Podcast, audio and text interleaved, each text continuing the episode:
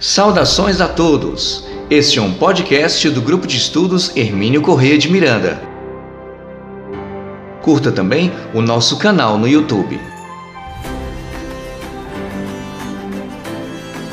Nosso encontro de hoje é uma conversa com Carlos Sete Baixas, engenheiro eletrônico de formação, expert em logística de telecomunicações, natural de São José dos Campos e residente em Jacareí ambos municípios do estado de São Paulo, com passagem profissional em multinacionais. É também presidente do Centro Espírita Amor a Jesus, na cidade onde reside.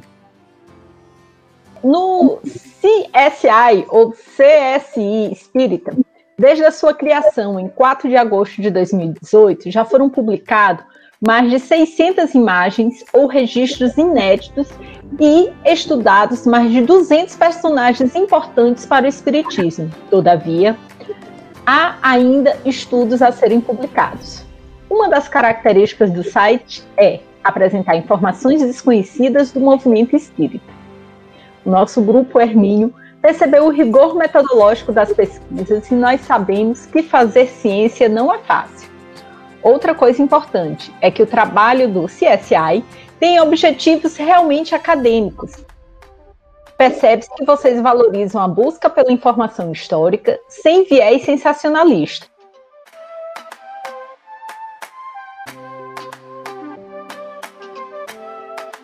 Tudo bom, Carlos? Tudo bem, Caroline. Prazer é todo meu. É uma alegria muito grande estar com pessoas afins, né, que têm o mesmo objetivo, o mesmo gosto pela, pelo estudo científico, pela historiografia do espiritismo. Então, para mim é um prazer passar essa tarde, esse final de tarde aqui com vocês. É, Carlos, na apresentação falamos um pouco do CSI ou CSI, mas em quais outras atividades espírita você está envolvido? Então, nós somos, eu sou o presidente do Centro Espírita Amor a Jesus aqui em Jacaí. Então, no momento, o centro está fechado devido à pandemia, infelizmente já há mais de, de um ano. Então, nós desenvolvemos poucas atividades, só a atividade de assistência social, entrega de cestas básicas uma vez por, por mês, é, que nós estamos realizando, e paralisamos com todos, todas as outras atividades. A casa é bem focada em estudo. Esse é o principal objetivo da, da casa. Então, ao longo dos anos, nós promovemos muitos cursos é, não tradicionais. Nós temos o curso básico, o curso fundamental, que é das obras da codificação. Então, nós temos o livro dos Espíritos, o livro dos Médiuns e o Evangelho segundo o Espiritismo como cursos sistematizados. Mas daí nós implementamos outras outros cursos, é, por exemplo, nós fizemos há algum tempo atrás já, um analisando alguns aspectos da, do nosso cotidiano e analisando sob o ponto de vista da doutrina espírita. Porque, por exemplo, pílula do dia seguinte, né? o espiritismo tem alguma, dentro do, do, da codificação, tem alguma coisa que nos ajude a ver a validade ou não da pílula do dia seguinte é abortiva, não é? Questões como essa, atuais, mas que não eram tratadas na, na doutrina espírita, né? Por exemplo, terapia genética, é, a, o aborto, a homossexualidade, questões co, como essa. Então, esse foi um, foi um curso. Depois fizemos um outro curso também, que foi, digamos assim, o um gatilho para que a gente começasse a trabalhar com CSI do Espiritismo, que foi é, teve como objetivo analisar estudos científicos sobre é, questões espíritas. Então, por exemplo, a, quais eram as regiões cerebrais que eram iluminadas quando um médium estava em transe. Então, tem um estudo científico que foi realizado né, e nós nos propomos a analisar o resultado desse estudo científico, né, que foi feito por mapeamento de imagens, por ressonância magnética e tal. E outros trabalhos de natureza científica, por exemplo, a eficácia do passe, a precisão mediúnica, experiências de quase morte. Mas para que é, nós pudéssemos estudar esses trabalhos científicos, nós tínhamos que entender, primeiramente, o método científico. Então, estudamos o método científico, a questão das falácias também, e tudo isso nos ajudou depois a começar esse trabalho, essa atividade com relação à história, à historiografia do Espiritismo. É, eu, eu vi que você começou a falar um pouco, né, como é que funciona o processo da pesquisa. E sobre o trabalho do CSI, quais as fontes que vocês que vocês utilizaram, né? E como essas fontes chegam, chegaram ao Brasil e onde é que elas estão disponibilizadas? Então, o, o CSI, na verdade, não é um grupo, né? O CSI sou eu.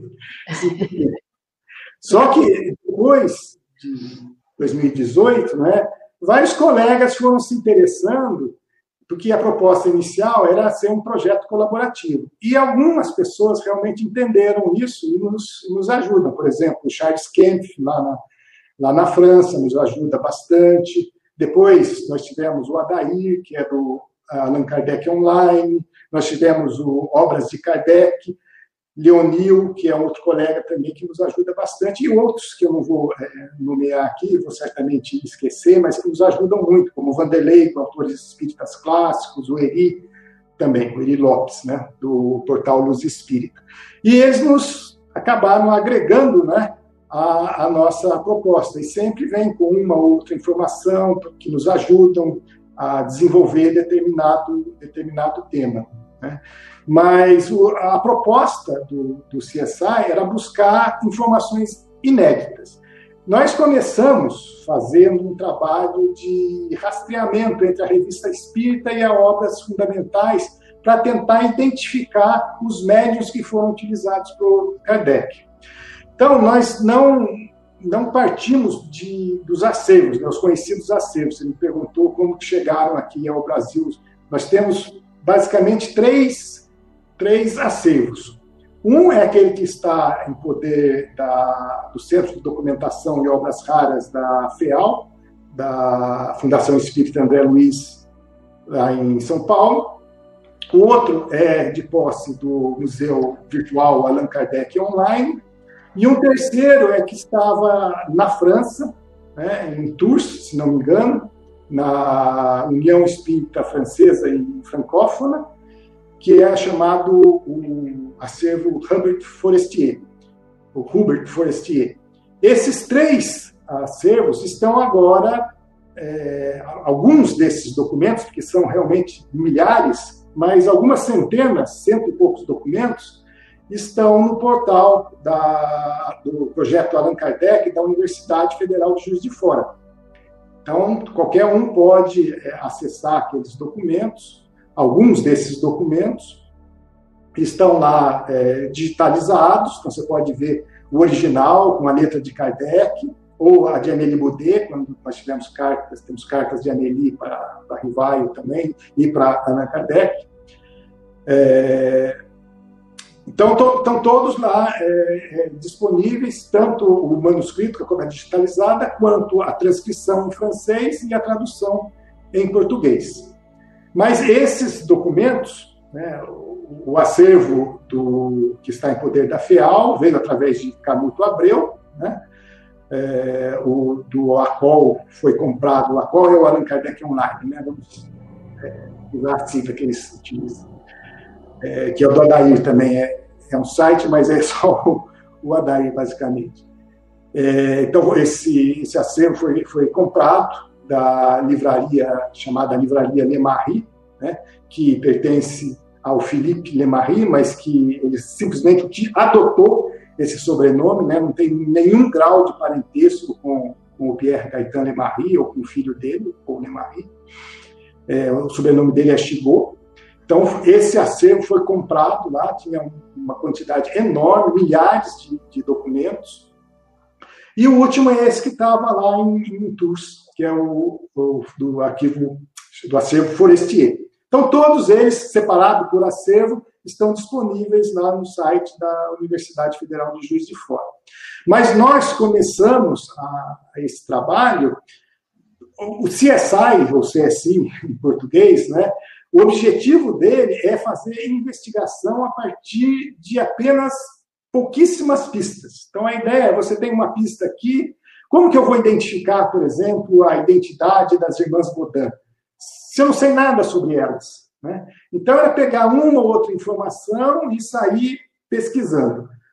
Aonde? Nós tínhamos muitos documentos é, digitalizados na França. Né? Então, os arquivos nacionais da França, os arquivos municipais de Paris e de outras comunas, a Biblioteca Nacional da França, que tem é, basicamente dois sites, tem o Gallicat, que muitos documentos digitalizados, que estão, muitos dos documentos, livros, jornais que estão na Biblioteca Nacional da França, foram digitalizados e estão nesse site, o Gallicat. E outros estão na Retronews, que também é um, uma ferramenta excelente, porque você consegue é, consultar jornais da época, todas as revistas espíritas, não só da época de, de Kardec até 69, mas de 69 para frente, né, estão disponíveis é, nesse site, Retronews. Então, existe uma enormidade de sites com documentos digitalizados lá do século XIX que nos permitiram fazer esse tipo de investigação. Né? Tem vários outros, archive.org, nós temos o WordCat, que é um catálogo mundial de bibliotecas ao redor do mundo. Então, todos esses esses instrumentos nos ajudaram a fazer essa, essas investigações. Né? Hoje, né, você falou em 600, né, mas na verdade hoje nós atualizamos, tem mais de mil é, imagens ou, ou documentos é, disponíveis no, no site. E eles foram, grande parte deles, né, eu não precisei sair de casa. Né? É a forma mais inteligente que a gente tem nos dias de hoje, desde que saiba como navegar nesses sites, porque também tem vários obstáculos, né, que só um pouco de experiência nos ajuda a vencê-los.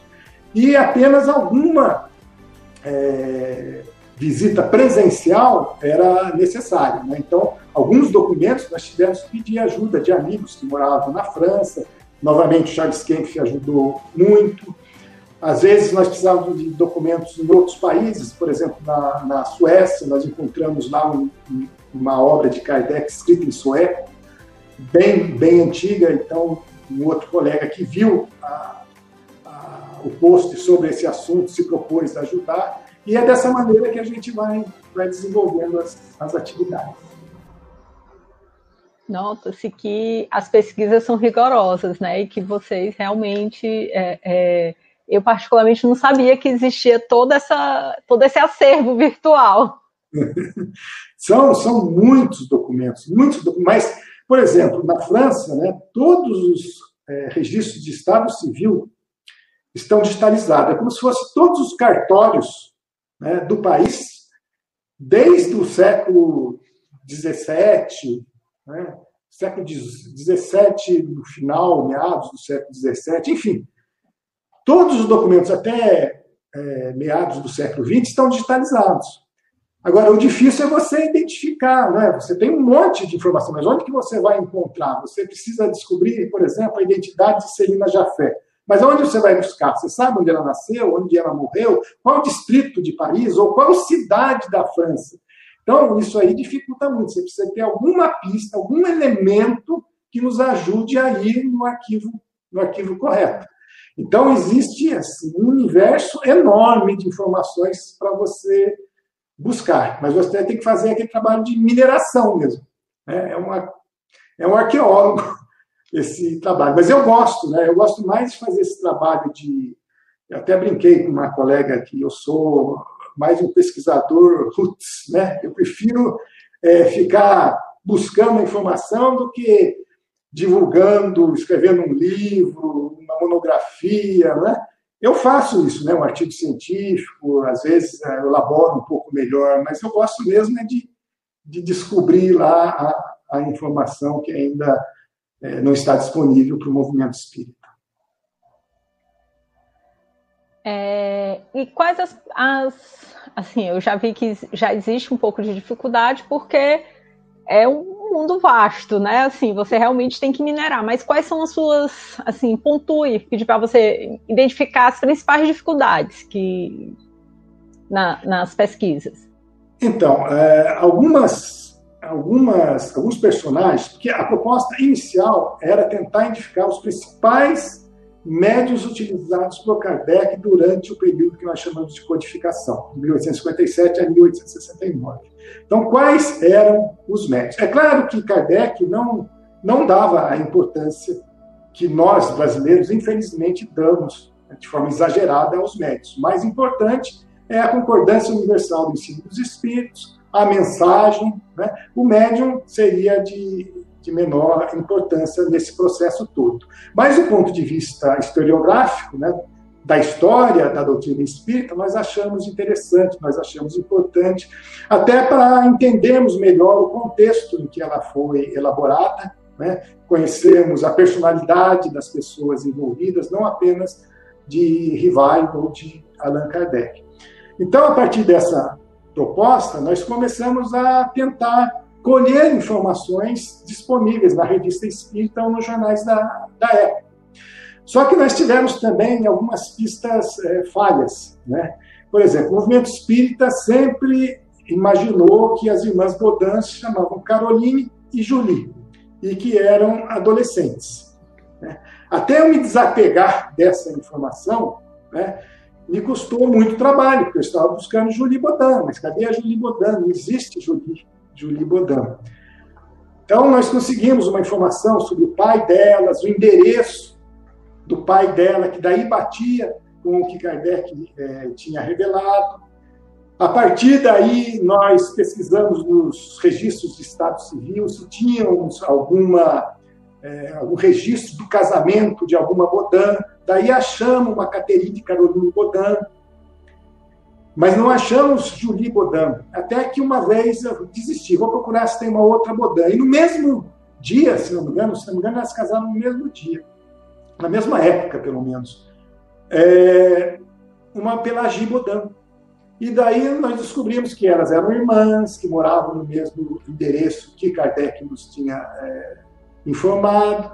E chegamos à conclusão que as irmãs Baudin era Caroline Pelagie Baudin, que tinham 30 e 28 anos em 1857, portanto não eram adolescentes. Mas essa pista errada da Julie Baudin custou muito, é, muito esforço. Né? Nós até já já preparamos um, um artigo, está no Jornal de Estudos Espíritas, que conta toda todo o desenvolvimento dessa, dessa pesquisa. Outra complicada foi a Celine Jafé. Celine Jafé também, não tem o Ruth no nome dela. Na verdade, o nome dela é Celine Bequet, Dite Jafé. Ela adotou o pseudônimo Jafé, mas nunca teve Ruth no nome. E isso também nos assim, teve muito esforço, talvez Celine tenha sido a mais complicada, porque nós seguimos pistas erradas, mesmo depois de, de desistirmos de procurar por, por Ruth. Né? Tem homônimo, tem uma Celina Jafé que morreu na mesma época, no mesmo ano que ela, mas finalmente, com a ajuda também aí, nós precisamos da ajuda de um colega da França, que foi presencialmente até os arquivos, para poder é, conseguir o testamento dela. Porque o testamento, nós já tinha achado, tínhamos achado o inventário, se não me engano, nos arquivos nacionais, mas o testamento ficava nos arquivos municipais de Paris. E ele foi lá, porque esse documento não estava digitalizado, e encontramos lá Celine Bequet Dit Jafé. E, e o endereço é aquele que nós já sabíamos também. Então, matamos a, a, charada. Mas demorou aí alguns, alguns meses, talvez três ou quatro meses, de um trabalho intenso, diário, né, várias horas por dia, para conseguir chegar na, na identidade dela. Temos outros exemplos, né? falando brevemente, a senhora Costel, por exemplo. A senhora Costel brin brincou com a gente. Né? Aí foi ela, porque o, o, nome dela, o sobrenome dela é Lescaut. Então ela brincou com as palavras do sobrenome para não ser identificada e, e, na revista Espírita ela, ela é chamada como senhora Costel, mas ela é casada com o senhor Lescaut, ela é Ea Letier, então o sobrenome dela de casada, que é Lescaut, e ela brincou com isso e colocou Costel. Né? É, outro que, que foi interessante também foi o Georget que na revista Espírita às vezes está traduzido errado como Jorge, em outras, no, se não me engano, no Evangelho segundo o Espiritismo está certo, Jorge, mas que é, foi um pintor, professor da senhora Costel, que chamava Louis Henri Georget. Então, todos esses personagens né, deram muito trabalho, mas é muito gratificante quando a gente chega no final e, e descobre. No entanto, teve alguns que até hoje nós não, não conseguimos. Por exemplo, Aline Carlotti, eu particularmente acho que não existiu, porque Kardec nunca a chamou de Aline Carlotti, é Aline C. Né? Então, alguém deduziu que foi Carlotti, porque o senhor Carlotti conversou com Kardec bem antes da, dele ter começado na, a trabalhar com o Livro dos Espíritos. É, o Alexandre Camus, que, é, que foi secretário da Sociedade Parisiense de Estudos Espíritas, esse também nós, nós não identificamos. Né? Sabíamos, sabemos onde ele morou, na rua Lamartine, na mesma rua onde moraram as senhoritas Bodin, mas não encontramos mais informações.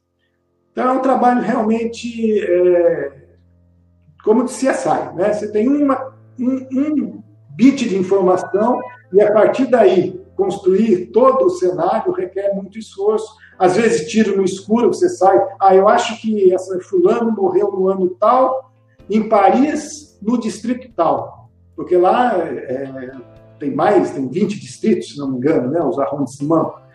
E daí tem livros para cada ano, para cada um desses distritos. E como que você vai descobrir como que quando, quando que a pessoa nasceu ou morreu? A irmã Dufo, por exemplo, foi um tiro no escuro mesmo, porque nós sabíamos a cidade que ela tinha morrido, mas não a época. E ela morreu já no século XX. Então é esse trabalho que a gente desenvolve, são esses obstáculos que nós enfrentamos. É, Carlos, eu já tenho duas perguntas. Uma eu recebi no meu privado e a outra é do Kleber Mascarenhas. Primeiro eu quero é, cumprimentar todos que estão assistindo, que eu já recebi alguns olás aqui no meu privado. Olá todo mundo, eu não vou citar um por um. E atender na pergunta do Kleber Mascarenha. Permita-me uma pergunta, quando possível. Achou-se alguma coisa daqueles 50 cadernos que Kardec recebeu e sobre os quais iniciou seu trabalho codificador? Não, não, não tem nenhuma evidência, não encontramos nenhuma evidência. É, acho difícil encontrar, porque se existisse, estaria num desses acervos, e pelo menos aquilo que eu tive acesso, eu, eu praticamente tive acesso a, a, a todo o acervo ACOL, a todo o acervo Forestier, e talvez 80% do arquivo da, da FEAL. Né? É, só se estiver nesse, nesses 20% restantes que eu, não, que eu não tive acesso. Mas eu acho muito difícil que nós tenhamos essa informação. É, particularmente, eu acredito que possa, sim, ter recebido esses, esses cadernos, que serviu como base né, para que ele iniciasse o trabalho. Mas ele se serviu de várias outras médias. Numa das cartas, que eu acho que ainda não foi é, publicizada, ele fala em mais de 20 médiums, provavelmente para a segunda edição do Livro dos Espíritos. Então, esses 50 cadernos podem ter sido entregues. Teve um grupo né, que a Celine Jafé participou, com vários outros personagens. E, então, é possível, mas nós desconhecemos. Não.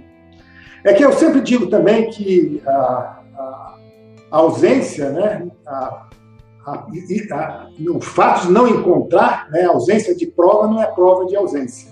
Né? Então, podemos encontrar futuramente, mas até hoje não.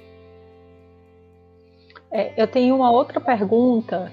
Eu recebi essa, Felipe, no meu, no meu WhatsApp. Quem foi a pessoa mais jovem que Kardec trabalhou? Para mim, é, segundo o que nós pesquisamos até hoje, foi Alfred Didier. Alfred Didier tinha, que foi filho do, do Didier, é, editor do, de vários livros de, de Kardec.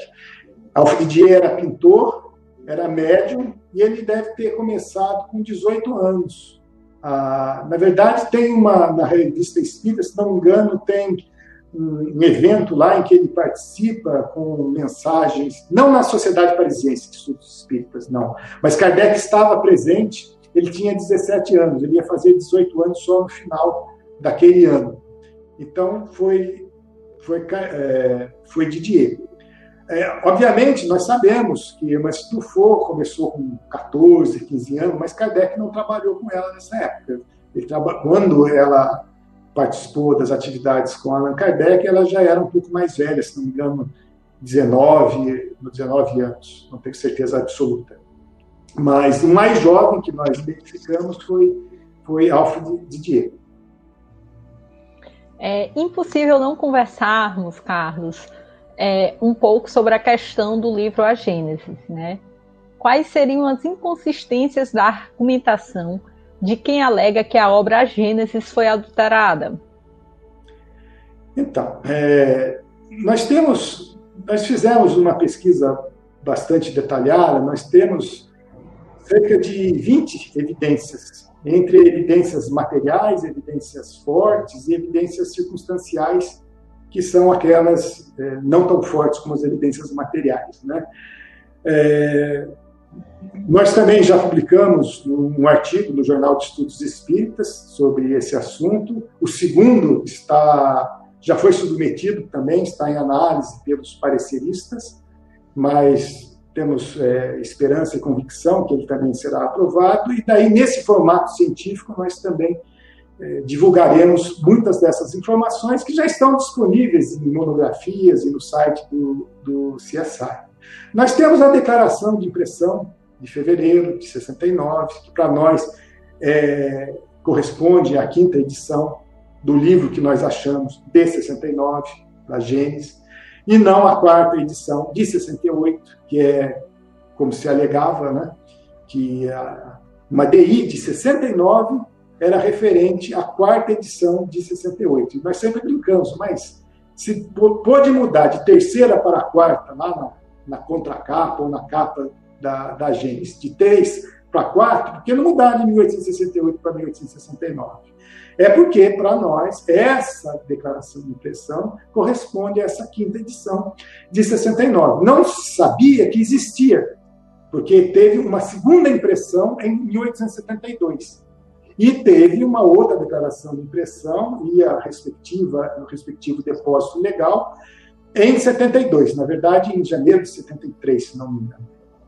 E então todas as pessoas associavam, né, a este esta segunda impressão como a edição que teria sido adulterada, mas não é de 1869. Então nós temos várias provas. É, recentemente, né, nós temos lá é, revelado aquele manuscrito, se não me engano, de setembro de 68, por um tradutor alemão, em que Kardec fala que 50% da obra já foi para impressão. E aqueles que sustentam que houve adulteração dizem, não, foi 50% do trabalho. Não, foi 50% já está sendo impressa, já está pronta a impressão. E logo eu poderei mandar para você para fazer a, a, tradução. Então a obra não estava escrevendo aos poucos e mandando aos poucos para impressão. A obra já estava 100% pronta e já tinha ido para impressão e 50% já estava impressa. É. E, e, certamente para, para, a, a, para as provas, né? para que Kardec pudesse rever se tivesse algum erro é, atualizar. Então, essas são provas, é, são evidências materiais. E, junto com elas, nós temos mais no mínimo umas 18. Né? Eu falei algumas circunstanciais, vou dar um exemplo de uma prova circunstancial também. Né? Ah, na Gênese, ah, é, existe referência ao céu e inferno, terceira edição. Porque, inclusive, na carta, nós, nós conseguimos é, ver mais ou menos a cronologia. Kardec estava terminando a Gênesis e depois ia rever o céu e o inferno. E, e nós temos certeza que ele terminou os dois trabalhos, também porque Camille Flammarion, no discurso, após o desencarne de Kardec, disse que ele já estava trabalhando numa obra sobre o magnetismo.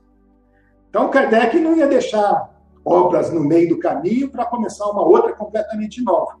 Então ele terminou a Gênesis, terminou o Céu e o Inferno, já estava trabalhando na obra sobre, sobre o magnetismo. Mas eu falei, a, a Gênesis, quinta edição, tem, uma referen tem referências ao Céu e Inferno, terceira edição. Mas nós sabemos que a quarta edição do Céu e Inferno já estava impressa em fevereiro de 69. Então, essa é uma prova circunstancial que talvez Kardec tenha terminado a revisão da Gênesis e a impressão mesmo antes de fevereiro de 69, quando a tipografia pede a declaração de impressão para formalizar perante o governo a impressão em escala para ser vendida. Então, é, a informação que o Céu e o Inferno já estava pronto, a quarta edição, impressa em fevereiro de 68, está num relatório que nós encontramos, o de 63, acho que foi o Allan Kardec Online que encontrou, que comprou junto à livraria de Marie, e lá nós vemos, né, um, nesse relatório, que é para a Sociedade Anônima, um inventário de tudo que tinha na livraria escrita naquela época. E tinham várias páginas, só faltando costurar, do Céu e Inferno, com a data de fevereiro de 69. Então, se a Gênesis quinta edição faz uma referência ao Céu e Inferno terceira edição, é porque a quarta edição não estava pronta. Mas como a quarta edição ficou pronta em fevereiro, a Gênesis quinta edição já estava pronta antes. Então, é, são vários os, os elementos. Né? É, por isso que é tão importante entender a responsabilidade né, pelas declarações de impressão e pelos depósitos legais. É, era das tipografias e que a responsabilidade pelos registros de Paris era, salvo engano, pela chefatura de polícia, é isso? É, é, na verdade, a responsabilidade era da tipografia, que tinha que ir à chefatura de polícia para fazer esse, esse registro. Né? É, chama também em francês prefeitura de polícia, uma coisa assim, né? É, mas que nós traduzimos, alguns é, chamam de, de como que é prefeitura de polícia, mas é, eu acho que a tradução mais correta seria chefatura de polícia, para fazer o registro e para depois fazer a transferência né, das edições para a Biblioteca Nacional da França, dos exemplares, né? Teve uma época que foi também para uma outra biblioteca, se não me engano, Saint-Geneviève. Então, esses eram os procedimentos é, legais, mas a responsabilidade era da, da tipografia, no caso, né? não de Allan Kardec. E quando nós vemos as pessoas às vezes dizerem que Allan Kardec não faria isso, jamais. Bem, é, nós temos os fatos, né? E os fatos demonstram que a quinta edição foi antes da morte de, de Kardec. Então, se nós estamos fazendo alguma análise, seja legal, seja de conteúdo, nós estamos, como eu também já brinquei algumas vezes, comparando Allan Kardec com Allan Kardec. Né? Então, tenhamos ciência da nossa responsabilidade ao atribuir né, certas é, incorreções na opinião, né, na interpretação de alguns, né, a uma possível adulteração, porque nós podemos estar, na verdade, denegrindo a, a opinião de, de Kardec com relação a determinado assunto. É, nós estudamos profundamente a, a maneira como Kardec desenvolve é, os seus, seus livros, como que ele resolve né, mudar um texto, porque, por exemplo, a Gênesis, ele não queria aumentar a obra, ele queria aumentar o conteúdo mantendo o mesmo tamanho. Então ele teve que compactar, resumir algumas coisas, retirar coisas que já estavam bastante claras. Né? Por exemplo, falam lá do corpo de Jesus. Meu Deus do céu, em três passagens, na Gênesis, quinta edição, né, Kardec fala que o corpo de Jesus não é fluídico. Né? Então, por que cismar? Porque ele tirou uma passagem, quando em outras ele faz referência clara não é? que, que, que Jesus não deveria ter tido corpo fluídico. É, fica a questão do desaparecimento do corpo de Jesus. Sim, talvez Kardec devesse tirar do título né, o desaparecimento de Jesus, porque também o que ele escreveu naquela, naquele item que foi retirado, né, o 67, não acrescentava nada. Então, Kardec realmente tirou, mas poderia ter tirado também o, o subtítulo. Ele não fez, mas aí um esquecimento, talvez. Né? É outro ponto também que eu, que eu destaco. Né? As pessoas endeusam ou colocam Kardec no pedestal. Kardec estava encarnado entre nós. Para mim, é um espírito de segunda ordem. Ele é o principal é o elemento fundamental para a coerência da doutrina espírita, porque médiums e espíritos que depois é, saíram, né, foram dissidentes, né, acabaram tomando caminhos bastante equivocados, né, perderam toda toda a racionalidade que existia dentro da sociedade para esses estudos espíritas, né, por exemplo, Gambé, Erasto, fora da sociedade infelizmente, se enganaram bastante. Então, Kardec foi pilar para garantir a integridade da doutrina espírita, mas ele estava encarnado entre nós, tinha a sua natureza humana, tinha as suas falhas, né? Então, né, Kardec nunca fez isso, Kardec nunca fez aquilo, a pessoa tem que ter coragem né, para poder saber o que, que realmente ele fez ou não fez. Aproveitando que a gente está falando sobre responsabilidade de pesquisa, eu quero cumprimentar, em especial, o grande pesquisador daqui do Ceará, o Luciano Klein, que ele está nos assistindo, né? Ele acabou de entrar e mandar um beijo para a filha da Hermínia, Ana Maria. Ana Maria, teu pai está bem aqui, ó, me acompanhando. Um beijão, Ana Maria é uma pessoa muito querida, né? Muito especial, então não, não poderia deixar de notar a presença dos dois dessa, dessas ilustres personalidades. E, Carlos, eu quero te fazer uma pergunta pessoal, né? Eu quero saber qual foi a sensação, né? Como, como foi o dia que você encontrou a quinta edição da obra Gênesis? É, foi, foi um misto, né? De, de alegria, de surpresa, porque contar um pouquinho como, como que foi, né? Nós estávamos pesquisando, é, como nós já sabíamos da carta, como, da carta do manuscrito lá de, 60, de fevereiro de 68 do tradutor alemão, já, já tínhamos a desconfiança da declaração de impressão de fevereiro de 69, que era muito mais parecida com a de 72 do que com a de 68 da primeira edição de Agênesis, então nós já tínhamos uma pulguinha atrás da orelha que talvez existisse uma, uma quinta edição. Daí nós fomos, eu mencionei uma das ferramentas, que é o WordCat, que é um catálogo mundial de todas as obras, de todas as bibliotecas que disponibilizaram, evidentemente, o seu catálogo é, nesse, nesse, nessa ferramenta. E nós encontramos lá uma quinta edição de 69. Só que estava é, estava assim, revista e ampliada, ou revista e corrigida, não estava o termo completo, né? Revista revisada, é, revisada, corrigida e ampliada. E nós é, ficamos em, será? Eu acho que, o, que a bibliotecária deve ter errado. Né? Foi primeiro, a primeira impressão. Mas vamos tentar. Né?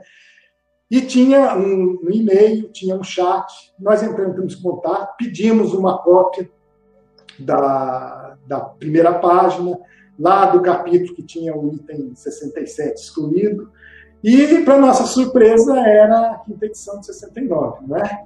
Então, nós ficamos, assim, bem impactados, né?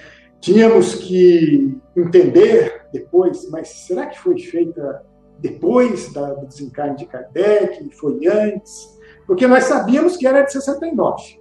Né? Estava lá o registro, né? as pessoas desconfiavam, às vezes, se vocês quiserem, pode ir lá. Eu nem fui, né?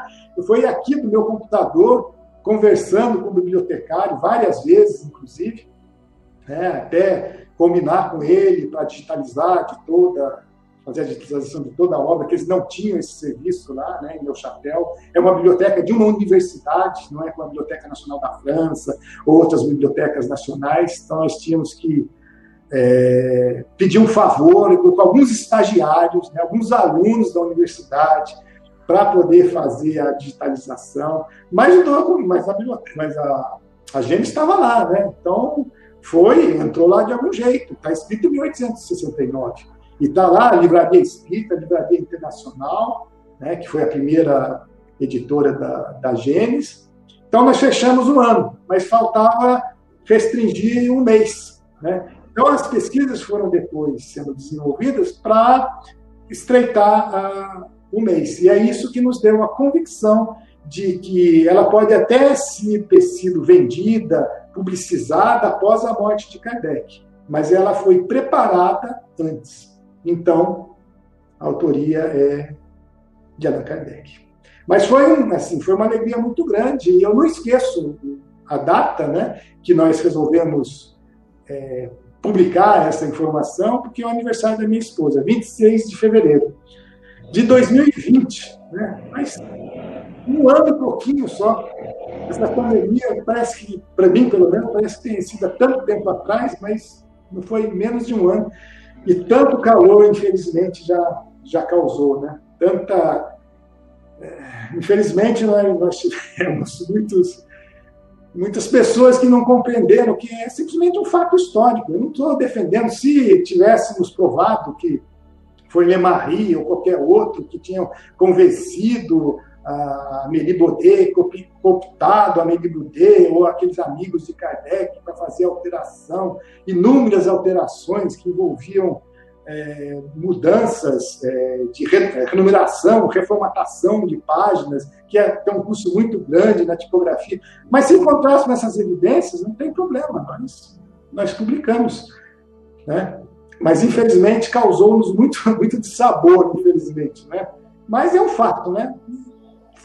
É, é, Carlos, uma pessoa pediu para você repetir, por favor, rapidamente, a verdadeira identidade de Ruth Celine. De quem? Ruth Celine. Ah, Ruth Celine. É. Então, é Celine Bequet. A, a, eu, eu não, não, guardei de cabeça o nome completo, porque não é só Celine Bequet. Né? Mas é, nós sempre fazemos é, posts porque para nós o CSI no Facebook é como um laboratório, como era a revista Espírita. E depois nós fazemos uma, uma consolidação de tudo que, que nós encontramos, colocamos numa monografia.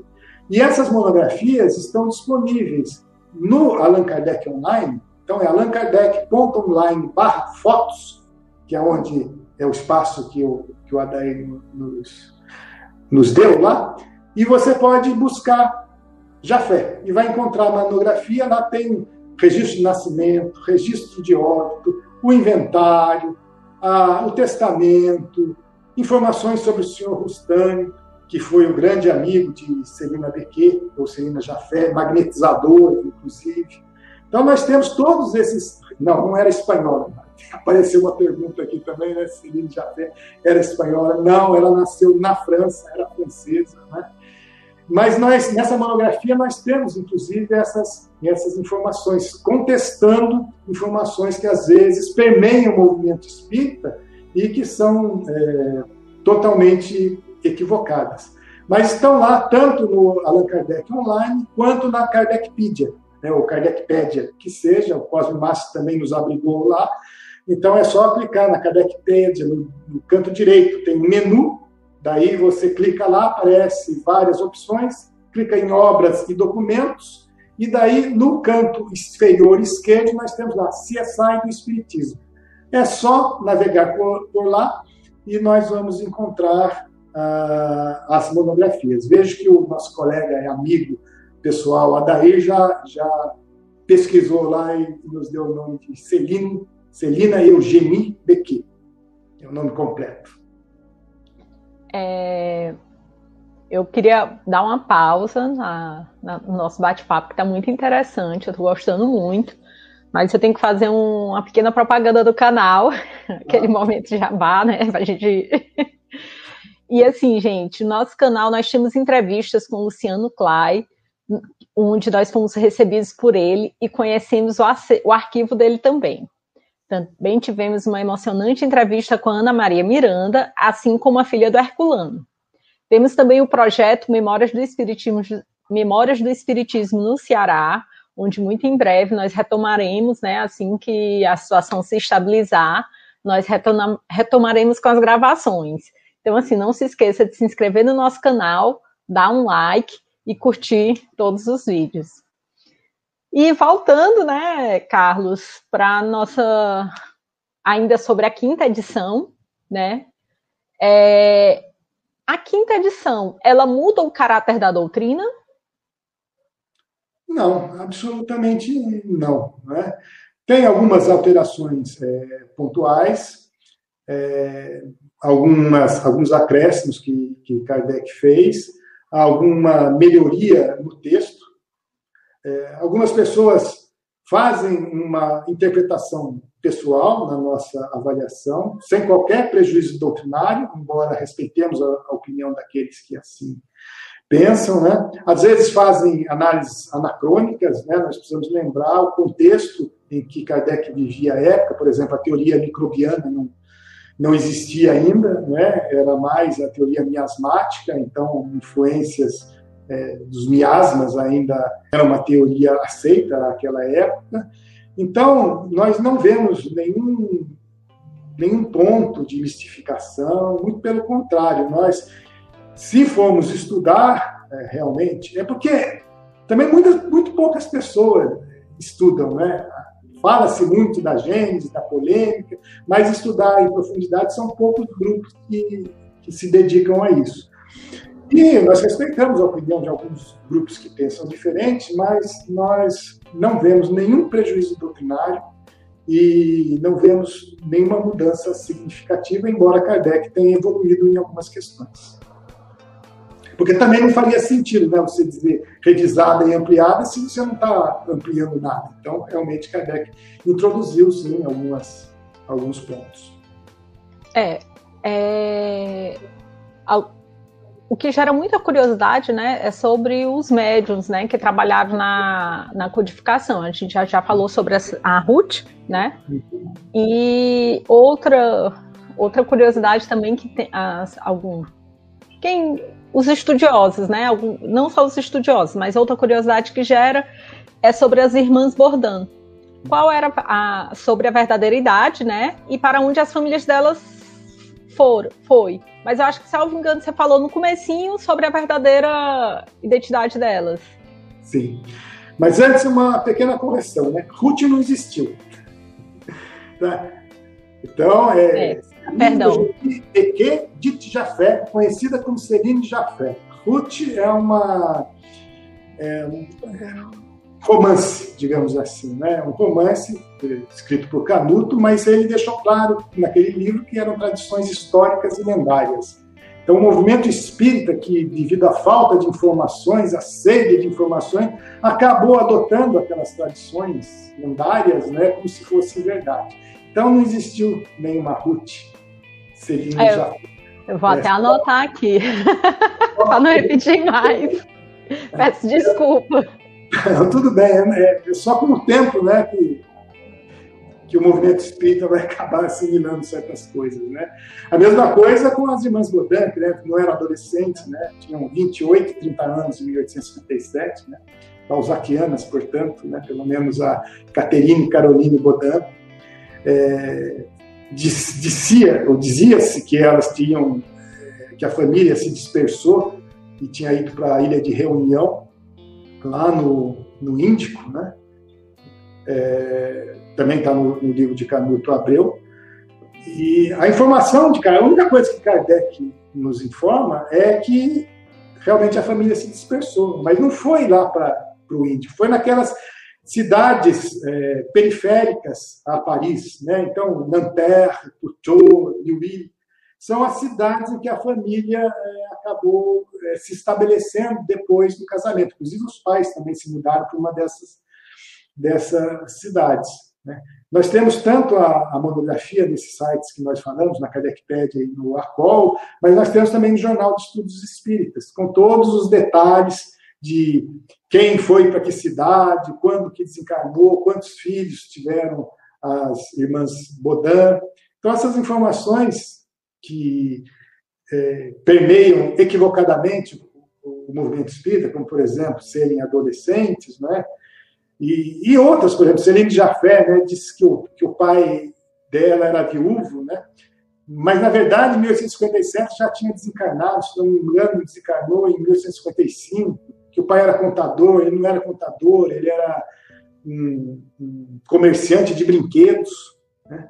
Então, todas essas informações que, que para mim, pelo menos, que faço a pesquisa, é, são muito interessantes, né? porque cada vez que você descobre essa informação nova, né, é, é cativante né? você viajar para aquele para aquela, para aquela época, né? viver a vida daqueles personagens né? e poder compartilhar através de uma rede social, no caso eu só uso, uso o Facebook, né? Para aquelas poucas pessoas que são realmente interessadas na historiografia do Espiritismo. É, o José Carlos Mota Carmona. Carlos, colocou uma pergunta. O espiritismo, é, o espiritismo erasto, muito importante para construir. Perdão. Carlos, é, Carlos, o espírito erasto, muito importante para a construção e ou elaboração do LN, se comunicava muito com o médio de, de Ambel. É, de Ambel. Então, é, o livro dos médios, é, a primeira edição, me parece que Erasto, se está presente, ele não está, não está muito claro, né? não está, está de forma velada. Na segunda edição, a partir da segunda edição, sim, nós já encontramos o espírito Erasto presente e realmente achamos que Erasto foi, foi um grande responsável é, pelas mensagens, informações que estão lá em O Livro dos Médios. Mas não deixa de ser interessante que na primeira edição ele não, não apareça. Erasto parece que só se comunicou através do médium Dandel. Né? Nós temos também uma biografia, né, uma monografia com a biografia do médium Dandel, local de nascimento, né? nasceu lá, se não me engano, perto dos Grenoble, perto lá dos, na base dos Alpes franceses. É, ele era cunhado do Georget, né, o espírito Georget, Louis Henri Georget, que era professor da senhora Costel, né, ele era cunhado do senhor Dambel. Então, todas essa, essas relações né, são úteis para descobrir a identidade do personagem. Então, chamava Elis Dambel, na verdade é um nome esse, se o Adair quiser colocar aqui, é, vai ser bastante útil, porque parece nome que nem o nome de Dom Pedro, deve ter uns oito, Dom Pedro tinha muito mais, né? Mas Dambel tinha, acho que, oito, nove nomes mas basicamente Elis Dambel. E Erasto só se comunicou através dele. Infelizmente, aparentemente eles tiveram, Kardec e Dambel tiveram alguma dissidência em 1865, porque ele deixou, ele, ele que foi vice-presidente da Sociedade Parisiense de Estudos Espíritas, ele que foi secretário particular de Kardec, saiu e fundou um jornal, o L'Avenir, e que durou alguns anos e depois ele acabou tendo uma morte trágica, o senhor Dandel. Mas Erasto e Dandel, esse sistema, né, no L'Avenir, ele traz informações assim, muito distantes do que nós encontramos na doutrina espírita com relação aos anjos caídos e, e tal. É, aqui nós vemos que o Adair colocou o nome Manuel, Baltazar, Marie, Eugênia, Alice, Dambel, né? Então, é um nome muito grande. Mas, é, então, Dambel, é, fora da Sociedade Parisiense de Estudos Espíritas, junto com, com Erasto, acabou se desvirtuando completamente. Você não consegue reconhecer, por exemplo, no, no livro de Erasto, que foram várias publicações que foram publicadas, né, foram publicados esses capítulos nas diversas edições do L'Avenir mas você não reconhece o Erasto que nós estamos acostumados na codificação, né, sob a supervisão de Kardec. Por isso que nós dissemos que Kardec foi um elemento fundamental, um espírito de segunda ordem, importantíssimo, e podemos dizer realmente que o grande coordenador de todos os espíritos superiores que, auxili que o auxiliaram na, na dita codificação da doutrina espírita. É, tenho. Gente, eu tô confusa aqui, porque estão me mandando pergunta no privado e aí tem, tem o roteiro, tem hora que eu fico sem saber por onde começar. Eu vou terminar o roteiro, certo? É, não vou dizer quem é que está me mandando as perguntas no privado, porque senão depois. a pessoa pediu para não se identificar. Assim, eu vou primeiro é, concluir o, o roteiro, né? Para depois a gente concluir, é, abrir as perguntas, as perguntas do público. Tá é, especificamente agora, Carlos, a gente vai falar sobre a vida de Allan Kardec, né? E ainda a primeira pergunta é: ainda existe mistérios sobre o pai do Allan Kardec? Ah, depende do grau de curiosidade de cada um. Né? Nós sabemos que o pai de Kardec, quando nasceu, casou e morreu. As pessoas estão satisfeitas com isso, ok. Mas é claro, o pai de Kardec morreu na miséria. Né? Ele morreu vivendo de favor, lá em Perriguet, na Dordogne. É, ele vivia de uma renda, né, do usufruto de uma renda, de um dinheiro, de um capital que uma outra mulher, Marie Lavour, deixou para ele. Nós não sabemos da relação dessa mulher com o pai de, de Rivail, né, com o pai de, de Kardec. Então, o que teria levado ele a, abandonar a família? Então, são perguntas que ainda nós não, não temos é, resposta. Mas existem dúvidas, né? Numa carta que Kardec manda para Nelly, que já está disponibilizada lá no site da Universidade Federal de Juiz de Fora, né? Ele diz, né? Falando de uma herança de uma tia rica é, que tinha morrido recentemente, Kardec foi ao enterro e foi ver a questão do inventário, né? Ele diz que existiam pessoas que acreditavam que ele não fosse filho do pai dele, mas ele tinha como evidências, né? Tinha como provar. Então são fatos relacionados à vida do pai que nós desconhecemos.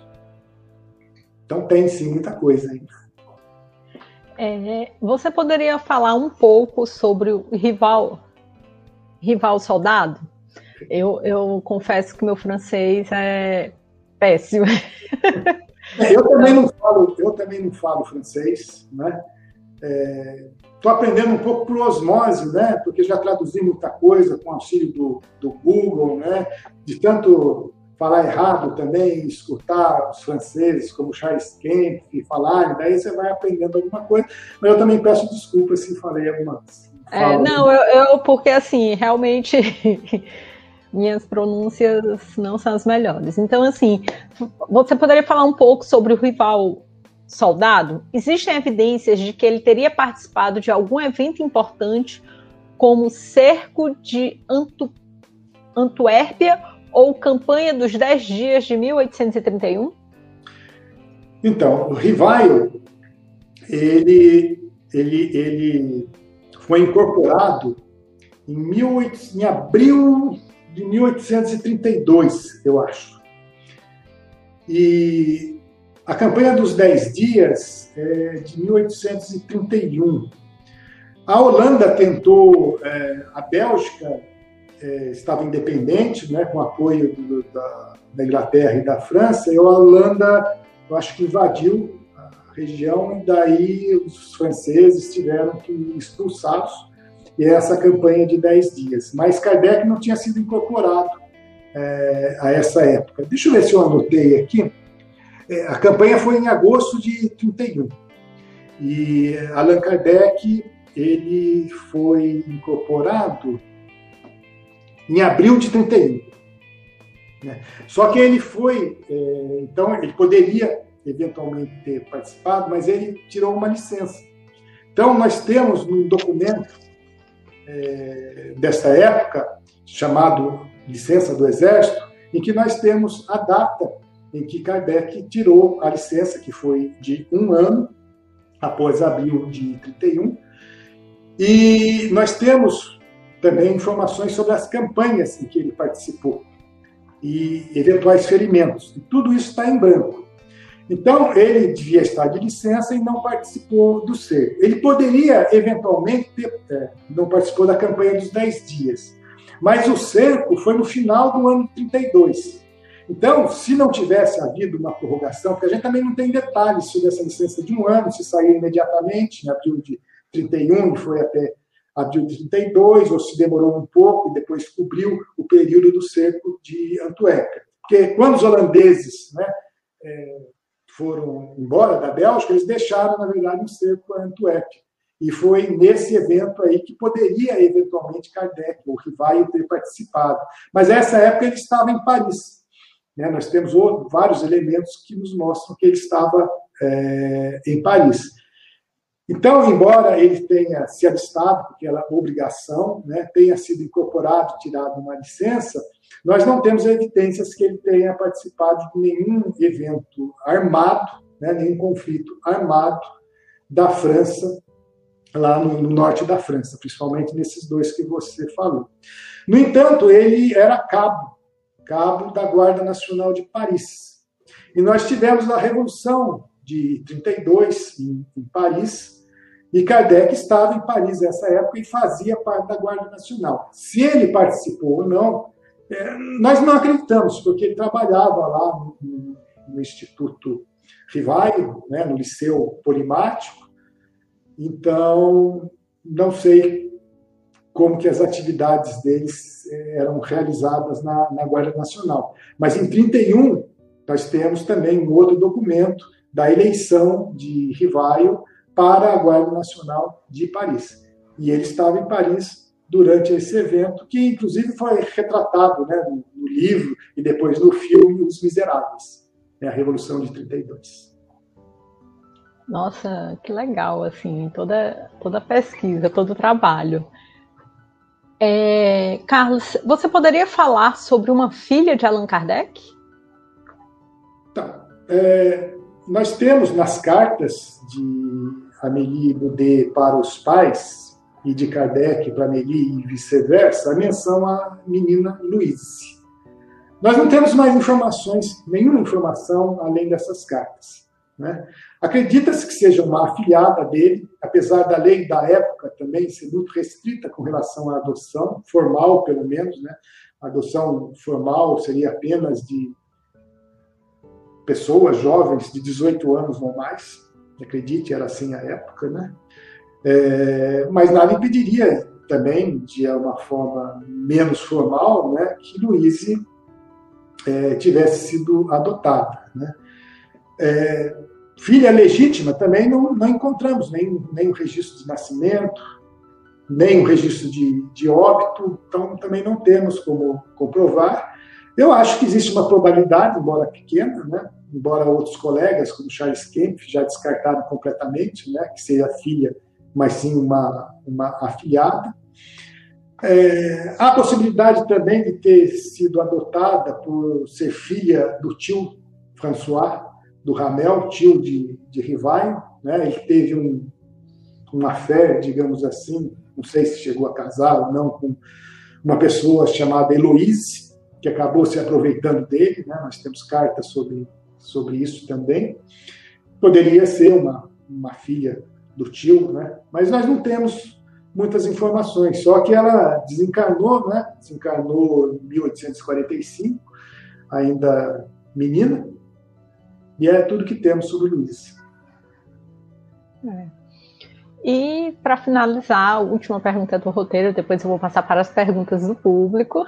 Uhum. É, você poderia citar alguns equívocos recorrentes da biografia de Allan Kardec que o movimento espírita continua propagando? Ah, são muitos, né? É, por exemplo, é, Kardec nunca chamou a Meri de Gabi. Né? Isso aí também é uma, uma invenção local. Ele chamava, a chamava, pelo menos nas cartas, né, de Macher, Amélie, Mabone, Amélie, jamais vimos a Gabi. Ele também não era poliglota, né? não falava inúmeras línguas. Né? Quem começou com isso tudo aí foi o Lemarie, né? tentando romantizar a vida de Kardec, exagerar, Lá no, Congresso de Barcelona, Congresso Espírita de Barcelona, ele fez um discurso e falar, falou que Kardec dominava todas as línguas da Europa, exceto o russo. Né? Daí o Henri Sauce também entrou na onda, falou de todas as línguas, mas exagerou, né? Falou, escreveu, né, que ele falava inglês, francês, alemão, espanhol, italiano, holandês. E não, não é verdade, né? Pelo menos numa carta ele diz que não, não fala italiano, nunca falou italiano. Outras cartas que ainda não foram publicizadas, ele diz que não falava espanhol, que já tinha esquecido grande parte do alemão. Certamente ele aprendeu alemão na, porque estudou na Suíça, em Verdun, né? mas já tinha esquecido parte do alemão. Então, não falava inglês, eh, inglês talvez, porque ele também esteve na Inglaterra, né, na década de 30, divulgando o Instituto da Rua de Sèvres, né, o Liceu Polimático, ele esteve em Londres, é, nós temos cartas de, de Londres para a Meri, que estava na, na França, em Paris. Mas então, são. são aliás, Henri Sauce, né, ele se corrigiu numa segunda versão, ele já tirou algumas línguas, se não me engano, ele já tinha tirado espanhol e italiano, mas deixou as, as demais línguas. Nós também fizemos aí no Jornal de Estudos Espíritas, também fazendo o meu jabazinho, né? na verdade, do Alexandre Fontes da Fonseca, que é o editor do Jornal de Estudos Espíritas, mas nós fizemos um artigo é, de Kardec a Rivaio, que menciona também uma outra monografia mais completa, que foi publicada pelo colega Eli Lopes, lá no portal Luz Espírita, que tem todos esses detalhes né, das, dos biógrafos e dos equívocos que eles é, cometeram. Mas esses são alguns deles. Um que eu vi recentemente, até numa federativa, né, dizendo que Kardec viveu em Lyon. Ele mesmo, na revista Espírita, não precisava nem ser um, um, um, historiador, né, só um estudioso da revista Espírita vai ver que ele colocou lá que nunca viveu em Lyon. Então, como poderia ter estudado em, em Lyon? Ele simplesmente nasceu em Lyon.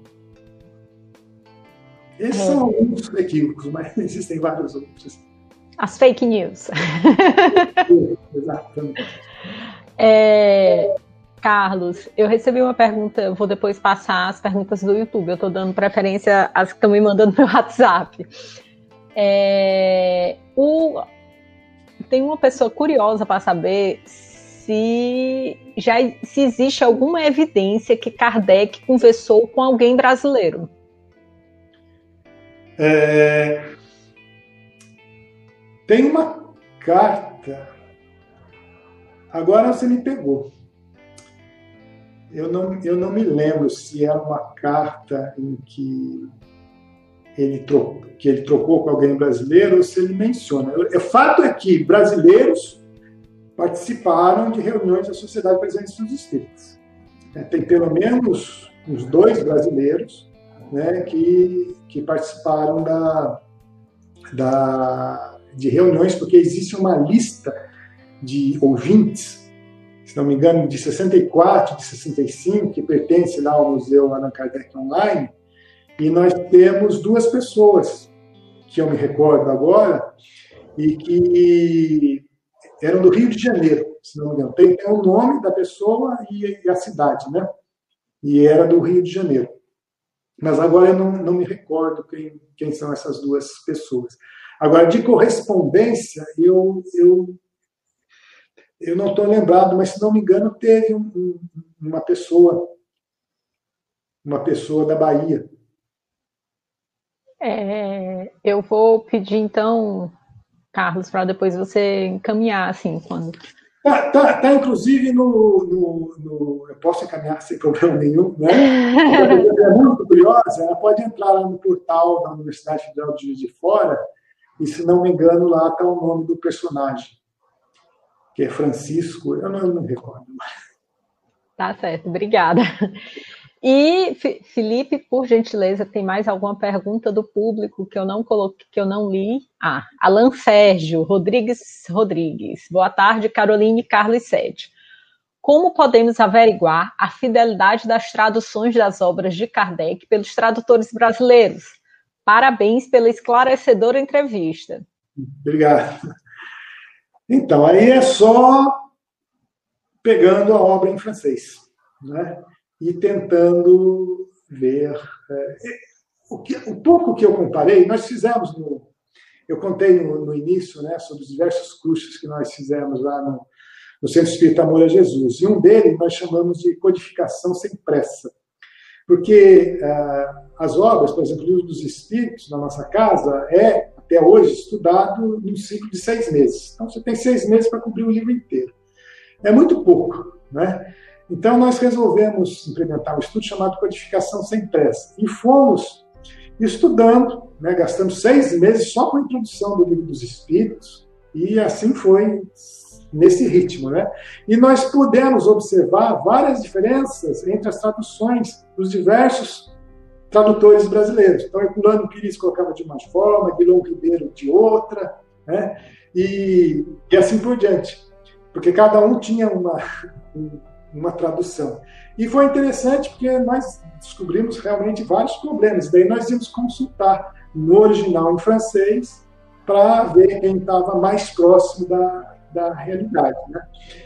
Então, é, essas últimas traduções da FEB, mim, são, são boas, as de Herculano Pires também são boas, mas tem sempre um ponto ou outro né, que, são, que, são, que são problemáticos. É claro que isso não afeta né, o entendimento da doutrina espírita como um todo, mas é, são questões bem pontuais. No caso da, da Gênese do Céu e Inferno, aquele site que nós mencionamos também no início, obras de Kardec.com.br, oferece uma ferramenta muito útil, porque a coloca né, lado a lado a edição em francês, da, por exemplo, se eu quiser comparar a Gênesis, né, a primeira edição com a quinta edição, então você vê as diferenças entre as edições. E tem também a versão em português. Então você pode comparar a diferença das edições numa determinada língua e depois dessa língua, do português, por exemplo, com, com o francês. É, é muito útil para aqueles que realmente querem se, se aprofundar. É, temos mais uma pergunta, né? Alexa Reis. Carlos, você falou de artigos seus já publicados. Você tem projeto de publicar livros como resultado dessas pesquisas? É, eu não tenho, viu?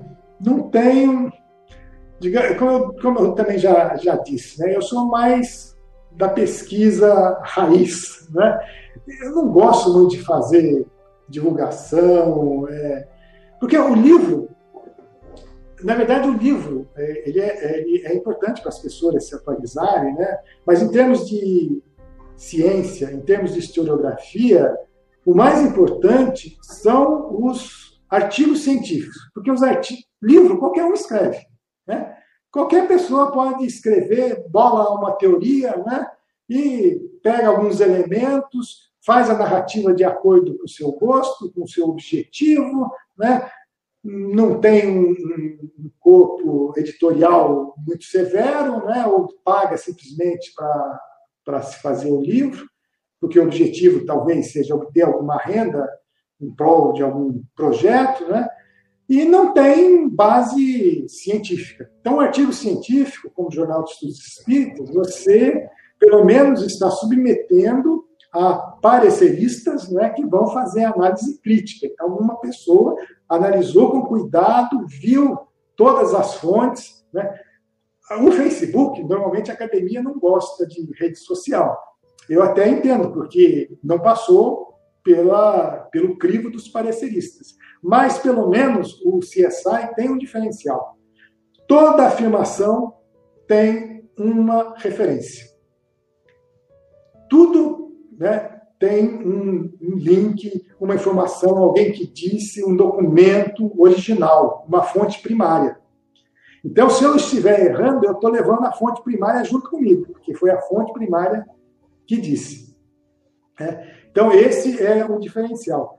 Mas um livro que poderia ser o resultado de todas essas, essas pesquisas, e mesmo aquelas publicadas em artigos, seria talvez interessante. Mas eu não tenho planos. Né? Talvez aqueles que trabalham mais próximos comigo, né? como eu disse, o projeto é colaborativo e nós tivemos, né, agregando né, nesse, nesse trabalho, o Adair, do APOL, Obras é, de Kardec, né? E essas pessoas, né, Luciana Farias, que, que contribuiu, que nos ajudou, que fez é, junto conosco aqueles artigos sobre a Gênese, é, talvez eles tenham interesse de fazer alguma coisa, né? Eu talvez só revise, né? Mas eu não tenho planos nenhum de escrever, de escrever nenhum livro. Ah, mas caso você mude de ideia, estaremos aqui aguardando, viu? é, a nossa última pergunta do Kleber, Kleber Mascarenhas. Caso não esteja fora da proposta da entrevista, pergunto se possível. Qual o contexto da confecção de O Evangelho segundo o Espiritismo? Qual a motivação de Kardec? Os documentos falam algo?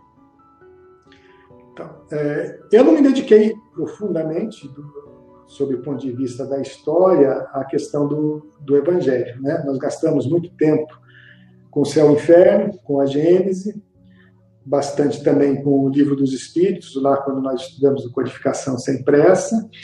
É, trabalhamos no, no projeto da FEAL durante um bom tempo, né? então nós temos várias metadados que nós chamamos, né? nós identificamos em cada carta né? um local, uma data, uma pessoa e saímos atrás. E no caso específico do Evangelho, nós sabemos apenas, apenas que no arquivo Forestier, que já está também lá na, na, no site da Universidade Federal de Juiz de Fora, várias cartas que Kardec trocou com Amélie quando ele estava no seu retiro lá no norte da França escrevendo o Evangelho segundo o Espiritismo. Então, eu não sei, né, nós temos influência, acho que da própria Amélie, da viúva Foulon, que era amiga é, do casal, né, mas é, a motivação em si nós, nós não sabemos exatamente, embora os espíritos tenham falado para Kardec sobre o desdobramento das, das obras que ele deveria fazer né, depois de ter lançado o Evangelho e depois de ter lançado o Livro dos Espíritos e o Livro dos Médios, né, havia lá um planejamento de várias obras para serem elaboradas, né, inclusive uma que foi discutido lá, não, também não, não, me recordo exatamente, mas qual seria o título da, da obra, antes mesmo de imitação, né, o Evangelho segundo o Espiritismo, teve uma discussão lá sobre qual seria o melhor nome. Nós temos essas informações na, nas cartas que estão disponíveis lá. Então, fazia parte do projeto da espiritualidade, é, junto com Kardec, fazer a obra, mas a verdadeira motivação é, desconhecemos. É, nossa, para quem gosta de história, assim, gostei muito, né? A entrevista da gente foi ótima, interessantíssima. Parabéns por toda a pesquisa, por toda a seriedade. E eu quero avisar as pessoas que estão nos assistindo que, para quem gosta de história, veja no nosso canal o, é, o Memórias do Espiritismo no Ceará. Que antes de Kardec, no Ceará, o Barão de Vasconcelos fez o experimento com as mesas girantes.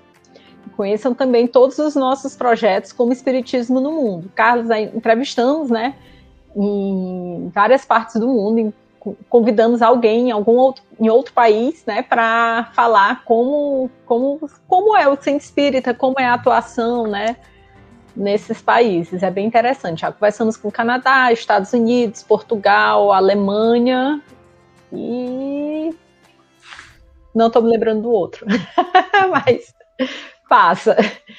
E enfim, gente, eu quero agradecer, né? Quero agradecer ao Carlos, quero agradecer ao Eduardo e ao Felipe, que sem eles dois essa, é, essa nossa conversa não aconteceria, né?